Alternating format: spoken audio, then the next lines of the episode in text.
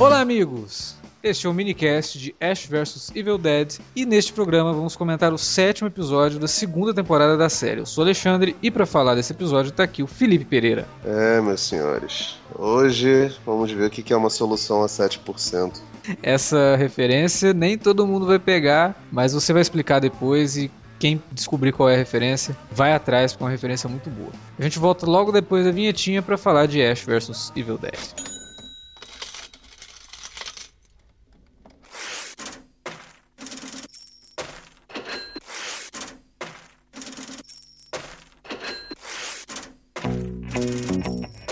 Interromper rapidamente o podcast para dizer que se você gosta do conteúdo do Cine Alerta, você pode nos ajudar a fazer mais e melhor. Entre agora mesmo em www.patreon.com barra Cinealerta e seja um dos nossos colaboradores. Você pode receber os podcasts antes de todo mundo, participar de sorteios e até de hangouts mensais com a nossa equipe. Entre, se informe, confira o que queremos trazer para você no futuro e nos ajude. www.patreon.com barra Cinealerta. Pronto, não falei que era rápido? Pode curtir o podcast agora.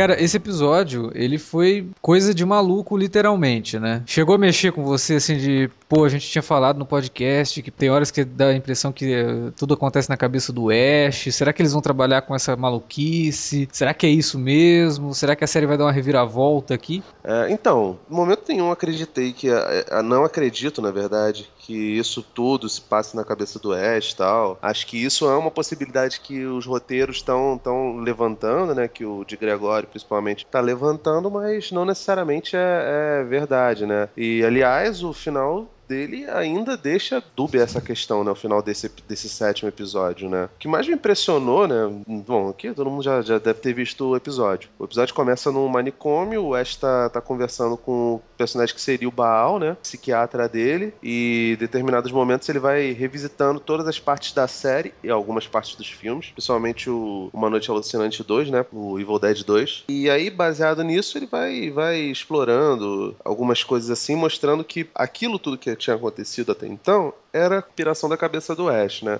Visualmente, eu achei o episódio muito interessante visualmente e me lembrou alguns filmes clássicos de manicômio, né? Estranho no Ninho. É, recentemente teve um filme brasileiro que é com a Glória Pires, chamado Nise e o Coração da Loucura. Um filme biográfico da uhum. doutora Nise, que foi uma psiquiatra que trabalhou no, no, no Brasil. De certa forma, desmistificou alguns tratamentos que eram praxe aqui no, no, país e que mudaram basicamente pela ação dela, né? Esse lance de eletrochoque, de abrir cabeça de paciente. É, esses métodos mais ortodoxos e antigos, eles foram desconstruídos durante um tempo pela briga da Nise, implantou uma nova metodologia psiquiátrica freudiana, né, psicanalítica, nos internos de um manicômio e depois isso acabou se alastrando pelo, pelo Brasil inteiro, né? Então, visualmente, é, é curioso, porque eu não lembrei tanto de, de filmes americanos de, de manicômio, me lembrou muito mais um manicômio de, de terceiro mundo mesmo. A direção de arte ficou bem interessante, né? Aquele, aquele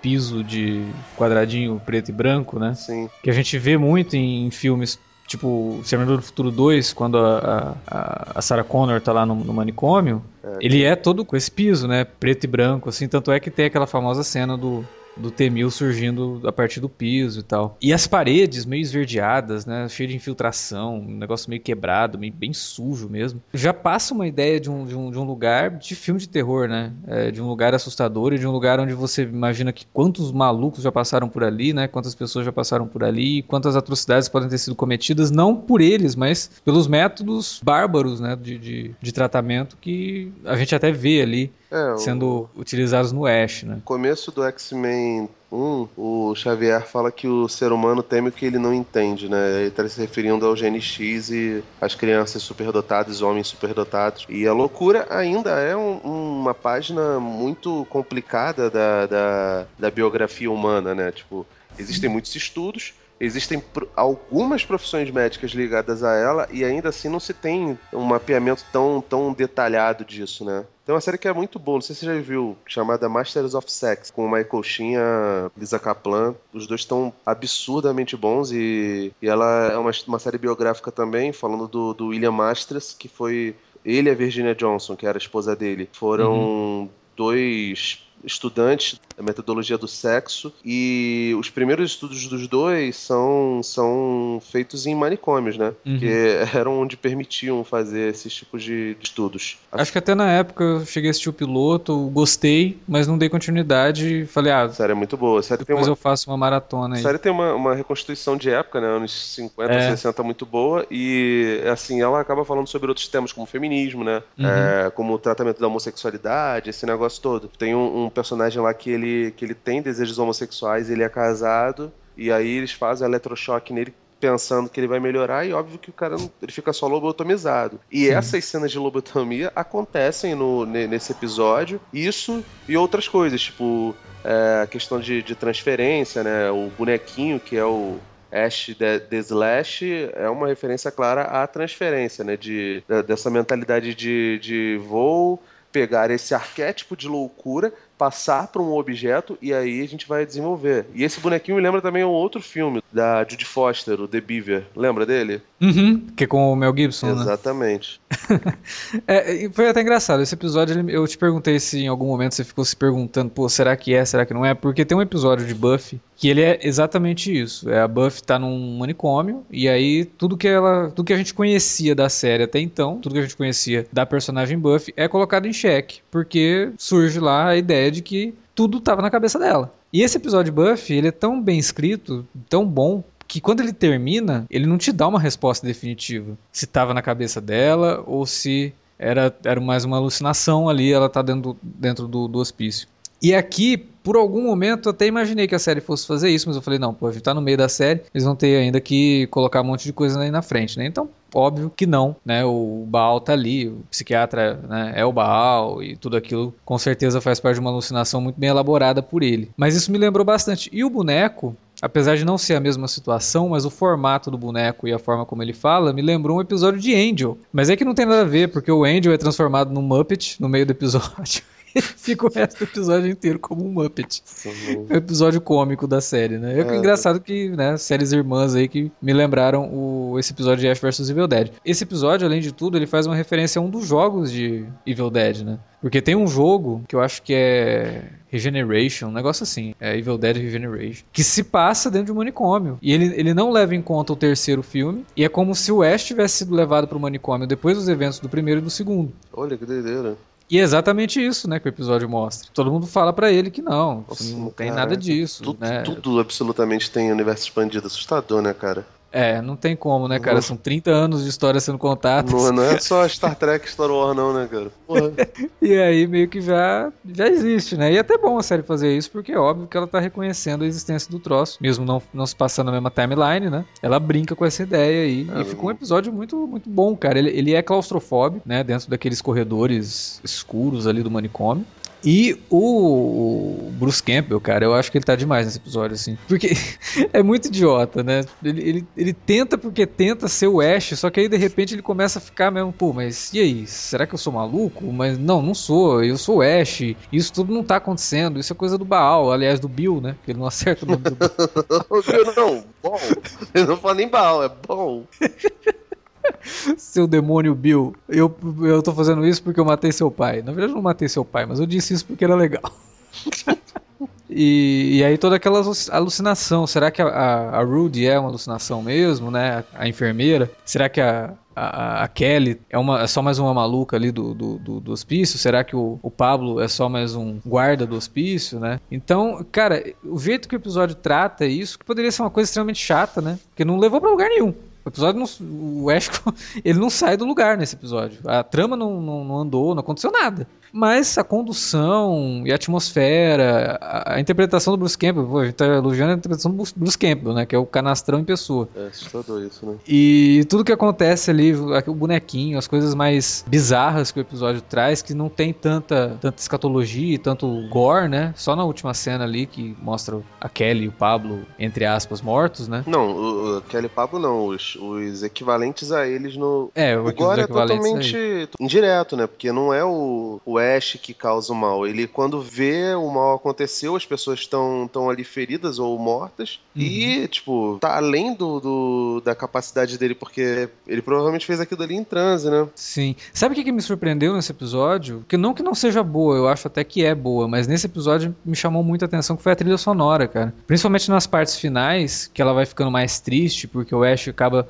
assumindo persona do louco, né? E de dizer que, pô, realmente, né? Eu sou louco mesmo, nada disso aconteceu. Uhum. E, e fui transformado aqui, né? Porque essa era a ideia do Baal. A trilha sonora ali me surpreendeu, cara. É uma música muito, muito boa mesmo. A trilha incidental, né, do Joseph Loduca. Cara, me pareceu muito trilha de thriller, sabe? Sim. É de, muito boa. A trilha que você pode usar em qualquer filme de, de, de, terror, de suspense ali, que funcionaria muito bem. Parabéns pro Joseph Loduca, cara. Ele, ele é parceirão, né, do, do, do, do Sam Raimi. Já compôs para vários filmes e séries, né? Inclusive, acho que Spartacus, a trilha dele também.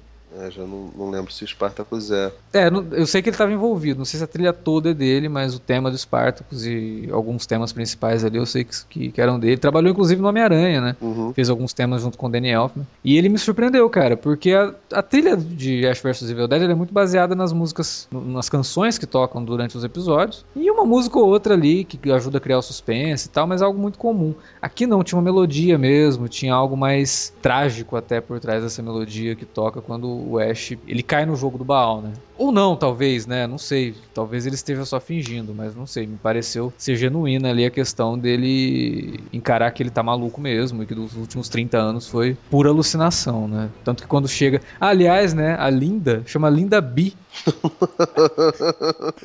tá ótimo. Cara, ele é muito idiota, cara. Cara, a hora que ela fala o nome, eu falo, ah, não acredito, cara. I seen a hand, I've seen a vision. It was reaching through the clouds to risk a dream. Então vamos falar da solução de 7%, né? Já que você começou lá na sua introdução, explica pro pessoal de onde que veio essa, essa referência aí. O personagem Sherlock Holmes é um personagem que hoje em dia, e já há algum tempo, está em domínio público, né? Tanto que, se você for, for nas, nas livrarias hoje em dia, tem edições dele, geralmente é pela Zahar, não sei se ela comprou algum, alguma forma de, de, exclusividade, assim, e fez várias edições tal. Tem umas edições muito bonitas. A edição que eu tenho aqui em casa, ela é uma edição comentada e com ilustrações. Muito boa, por sinal. Foi ela que eu usei para poder fazer minha, minha monografia. E depois de um tempo, esses personagens, Sherlock, Watson, Moriarty, a Irene Adler, todos ficaram em domínio público. Tanto que existem muitas séries, filmes derivados de Sherlock Holmes hoje em dia e eles coabitam sem maiores problemas jurídicos, né? E em meio a esses mu essas muitas obras que se usam dos personagens do Sherlock Holmes, uma das mais notórias, é, para mim uma das melhores literárias é a do Nicholas Meyer que por coincidência é o, o diretor de Star Trek 2 e Star Trek 6. É, nesse, nesse livro dele, Solução a 7%, ele escreveu um outro também, mas no primeiro livro ele mostra o Sherlock como um, um cara que é muito inteligente, mas que é traumatizado desde a infância por ter tido um evento pouco agressivo, um pouco não, bastante agressivo na, na, na sua infância, que causou nele um trauma e fez ele, ele elucubrar e, e fazer paralelos com pessoas do seu cotidiano, inventando novas vidas para todas elas. Por exemplo, o professor Moriarty, que é o, o arqui-inimigo dele, na verdade era o professor dele de matemática, que ele tinha um, um grande problema com ele pelo fato de ser um professor de, de, de matemática e por ter envolvimento com a mãe dele, né? Ter tido um caso extraconjugal com a mãe dele. É... E determinados personagens como Irene Adler tal, todos eles têm uma, uma história no passado do Sherlock que ele basicamente construiu ali e fez toda uma, uma fantasia. Por isso esse episódio parece muito com Solução a 7%. É, hum. e, e, assim, pelo, o livro ele é muito bem construído. Tem um filme também que é legal, chamado Visões de Sherlock Holmes. Ele é um pouco mais leve em relação ao motivo do trauma do, do, do, Sherlock, mas vale a pena ver também. E é até legal porque o filme é escrito pelo próprio autor do livro, né? Sim, ele é um, o filme eu acho interessante, mas ele perde um pouco por causa disso, né? O trauma é diferente. Não sei se você leu há pouco tempo o livro ou não. O, o, no, no filme ele não deixa claro que o Moriarty teve um caso com a mãe do Sherlock. No livro teve. Então, tipo, uhum. o motivo de, de ter acontecido toda, todo aquele embrólio é muito maior e mais pessoal, né? Então diferencia por causa disso principalmente. Mas é um bom filme, cara. Tem o Alan Arkin fazendo o Sigmund Freud, o Duval fazendo o Watson. É, é bem legal. Mas então, essa estrutura é muito parecida com o que acontece, segundo o Alex, no episódio da Buffy, eu não vi. E Sim. é o que acontece pra caramba nesse, nesse episódio, né? De os personagens ali periféricos serem pessoas do, do, do manicômio ou, ou, ou, pessoas do passado dele, gente que não necessariamente tinha a ver com, com aquela fantasia toda. Entendeu? E isso é muito legal, cara. Não, não sei se a, se a, a opção foi por, por fazer isso, porque, tipo, essa estrutura de história já tá bem, bem presente na, na cultura pop. Então, uhum. não é nem preciso você ler o Solução 7% para você lembrar de, de dezenas de filmes, que falam sobre isso. Séries de televisão, exatamente. Então. A diferença é que em Ash vs Evil Dead a gente já teve algumas menções de que o Ash pode ter alucinado, ou pelo menos como de, de, de senso comum das pessoas que não conhecem o Ash, de que ele é maluco, né? Isso acaba casando melhor com a série, né? É, até no primeiro. Eu tinha falado, né? No, no, no primeiro episódio da segunda temporada, alguém fala de Alzheimer, aí ele fala. Não, Alzheimer, não sei o quê. Por que, que você tá falando de Alzheimer, né? Por que, aliás, por que, que eu tô falando de Alzheimer? Ele mesmo esqueceu que a menina acabou de falar de Alzheimer. Ele tá... Então, dá uma dica ali de que o Ash não é muito bom da cabeça, né? Ou ele pode ter alguma coisa ali, mas não tem. A gente sabe que não tem. A gente sabe que aquilo tudo acontece mesmo. Só que é, é legal você ser é, confrontado com a ideia de que pode ser alucinação, de que o Ash pode ser um cara com sérios problemas psicológicos. Né? E, e, a forma como o episódio trata isso eu achei muito, muito criativa e conseguiu fazer um episódio dinâmico pra caramba. Sucinto, né, cara? Rápido. Exato. E que mostra e... uma maldade desgraçada do Baal, né, cara? Que, pô, tipo, sim, não basta ele, ele arrancar o corpo das pessoas, que para mim já é, já é bastante agressivo. É, por tipo, independente de qualquer coisa. Mas, cara, ele, ele, além de ser um personagem que é um grandíssimo filho da puta, ele ainda é cruel psicologicamente pra caramba com, com os personagens, né, cara? É muito doido Sim. isso. É, é, até estranho, porque ele, ele quer o, o, livro. O livro seria o Pablo. Então é, é, isso, assim, que eu achei um pouco. A única coisa que não, não casa muito para mim, assim. Porque ele poderia ir atrás do Pablo. Ele sabe que o Pablo tá, tava ali naquela. No episódio anterior, dentro da casa ali com todo mundo, né? Uhum. Por que, que ele vai atrás do Ash pro Ash levar ele até o Pablo? É isso que para mim não ficou muito bem explicado. É, é muito coisa de, de, de, de, vilão do James Bond, como a gente já até citou, né? Dele parar o negócio, sendo que tá ali na, na cara dele, né? Ele poderia ir ali. Pra mim ficou um pouco estranho. Não é por medo da Ruby, né? Porque ele é bem mais poderoso que ela, isso já ficou estabelecido. Não sei, eu achei um pouco esquisito isso, dele precisar do Ash para chegar até o livro. Mas, sei lá, eu acho que foi. Tirando isso, assim, eu acho que foi um episódio, episódio muito bom da, da, da série. E diferente, né? É, sai da, da, daquele esquema que estava acontecendo nos últimos episódios, de você ir pulando de um lugar para outro, e aí tem os Deadites, e aí tudo muito legal, né? Mas já estava ficando um pouco repetitivo. Aí chega aqui, quebra um pouco isso, mostra um episódio extremamente psicológico, coloca o Ash no centro das, das atenções mesmo, né? E aí termina já dando um gancho aí pro, pro próximo, que aí eu acho que a gente vai voltar à estrutura mais familiar do negócio, mas ainda assim o Ash agora ele, ele mudou, ele taca na cabeça dele, ele é maluco mesmo. É, ele aceitou. E assim, uma coisa não exclui a outra, né, cara? De fato, ele não é um cara muito bom da cabeça, nunca foi. Mas eu não sei, cara. Eu tô bem na dúvida em relação a como é que vai ser esse, esse, final de temporada. Eu sei que já devo ter falado isso umas 800 vezes lá nos outros episódios, porque eu sou esquecido.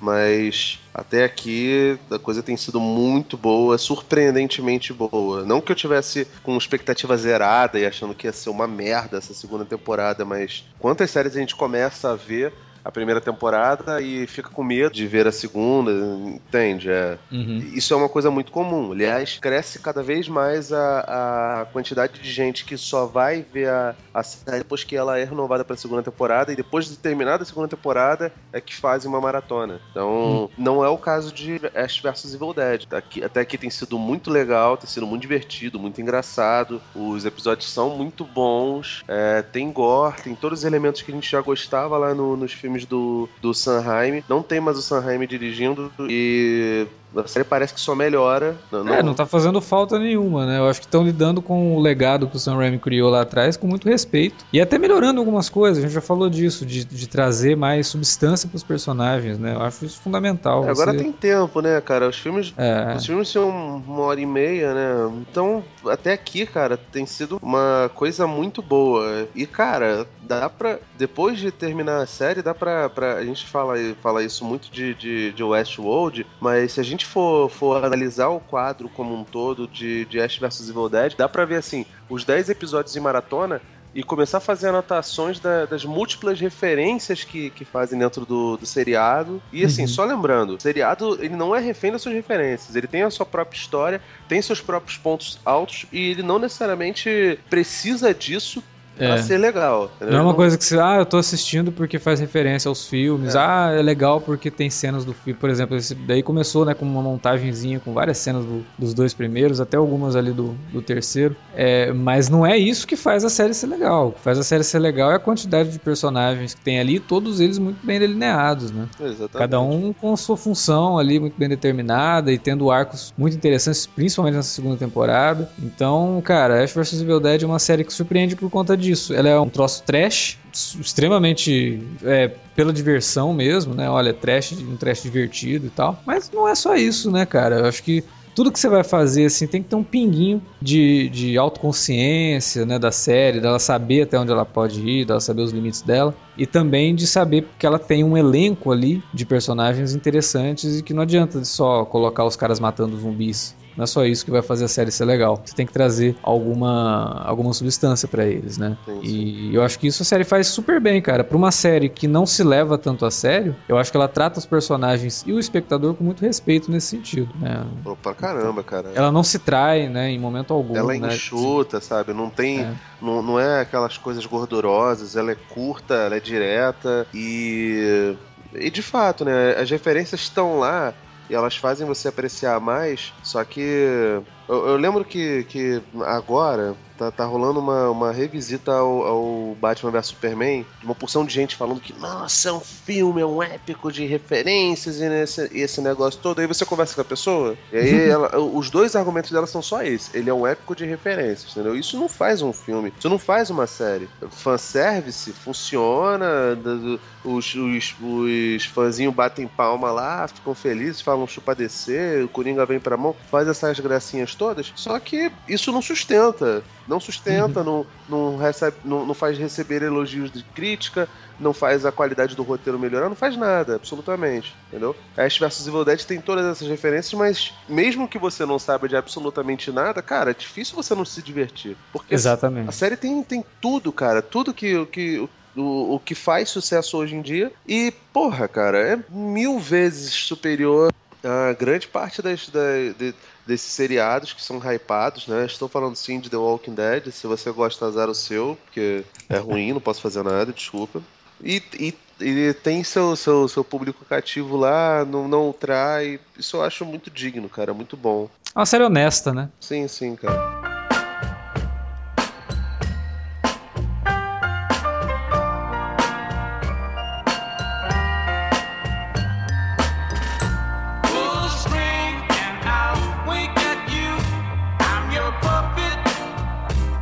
Gente, era isso que tínhamos para falar sobre esse episódio de Ash vs Evil Dead e agora é com vocês. Continue essa discussão na área de comentários ou mande um e-mail pra gente para alertavermelho@cinealerta.com.br. Não se esqueça que estamos nas redes sociais, facebook.com/cinealerta ou arroba cinealerta no Twitter. Utilize as redes para entrar em contato com a gente, criticar, dar sugestões ou também e também, né, por que não, divulgar o nosso trabalho aí para sua lista de amigos no seu perfil, tanto no Facebook quanto no Twitter. Espalhe para os seus amigos o nosso trabalho aqui no Cine Alerta. Beleza? Semana que vem tem mais Ash vs Evil Dead. Amanhã tem minicast de Westworld. Até lá.